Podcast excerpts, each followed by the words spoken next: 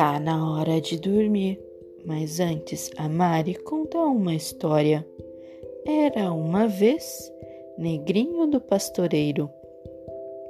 Há muitos anos, no tempo da escravidão, trabalhava em uma grande fazenda no Rio Grande do Sul um negrinho miúdo e fraquinho, mas muito habilidoso.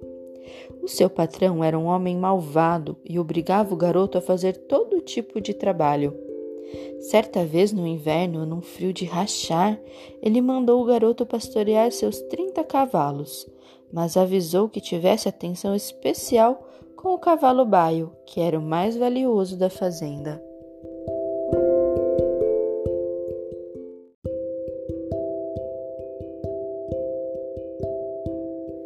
O negrinho passou o dia todo bem longe da estância, pastoreando os animais.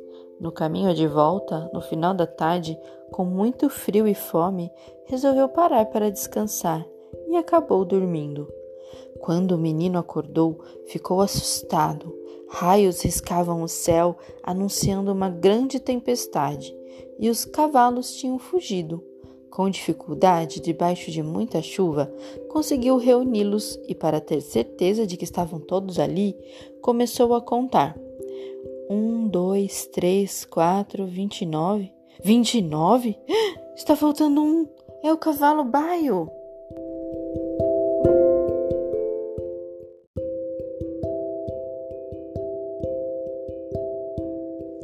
O negrinho procurou o cavalo fugitivo por muito tempo, mas não encontrou. Então resolveu levar os outros 29 de volta para a estância.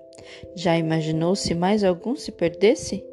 Chegando lá, o estancieiro logo notou a ausência do seu valioso cavalo baio e ficou furioso. O que você fez com o baio? Ah, provavelmente vendeu o cavalo por uns míseros trocados, né? Seu ladrãozinho barato, mas você vai trazê-lo de volta. Em seguida, pegou o chicote e deu uma surra daquelas no pobre menino. Debaixo de chuva, com muito medo e chorando, o menino saiu à procura do animal. Já era madrugada quando encontrou o baio pastando. Ele o laçou, mas o nó se desfez e o cavalo fugiu novamente. Quando chegou à fazenda sem ter conseguido capturar o animal, o negrinho foi recepcionado com a fúria do malvado patrão.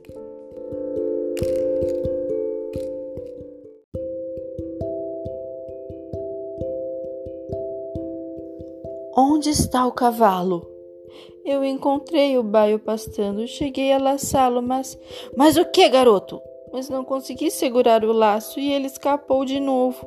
Eu trago ele de volta amanhã, senhor. Amanhã? Coisa nenhuma! Você está mentindo e será castigado.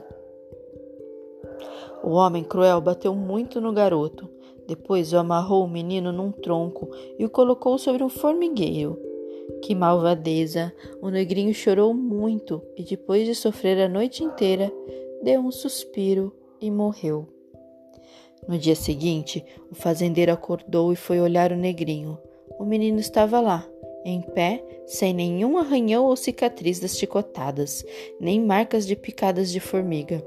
Ao seu lado, a imagem de uma santa, e mais adiante, o baio e os outros vinte e nove cavalos.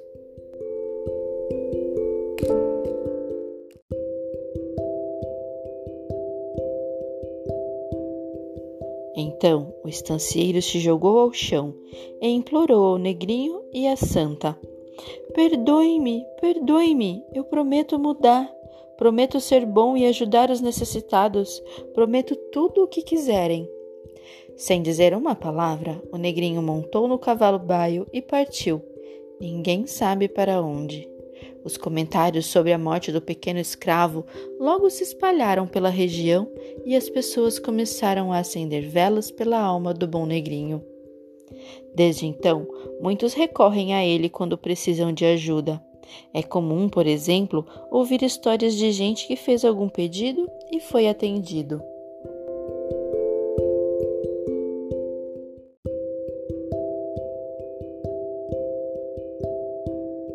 E tem mais: tropeiros e peões que viajam à noite relatam aos seus amigos e familiares terem visto o negrinho cavalgando e passeando pelos pampas.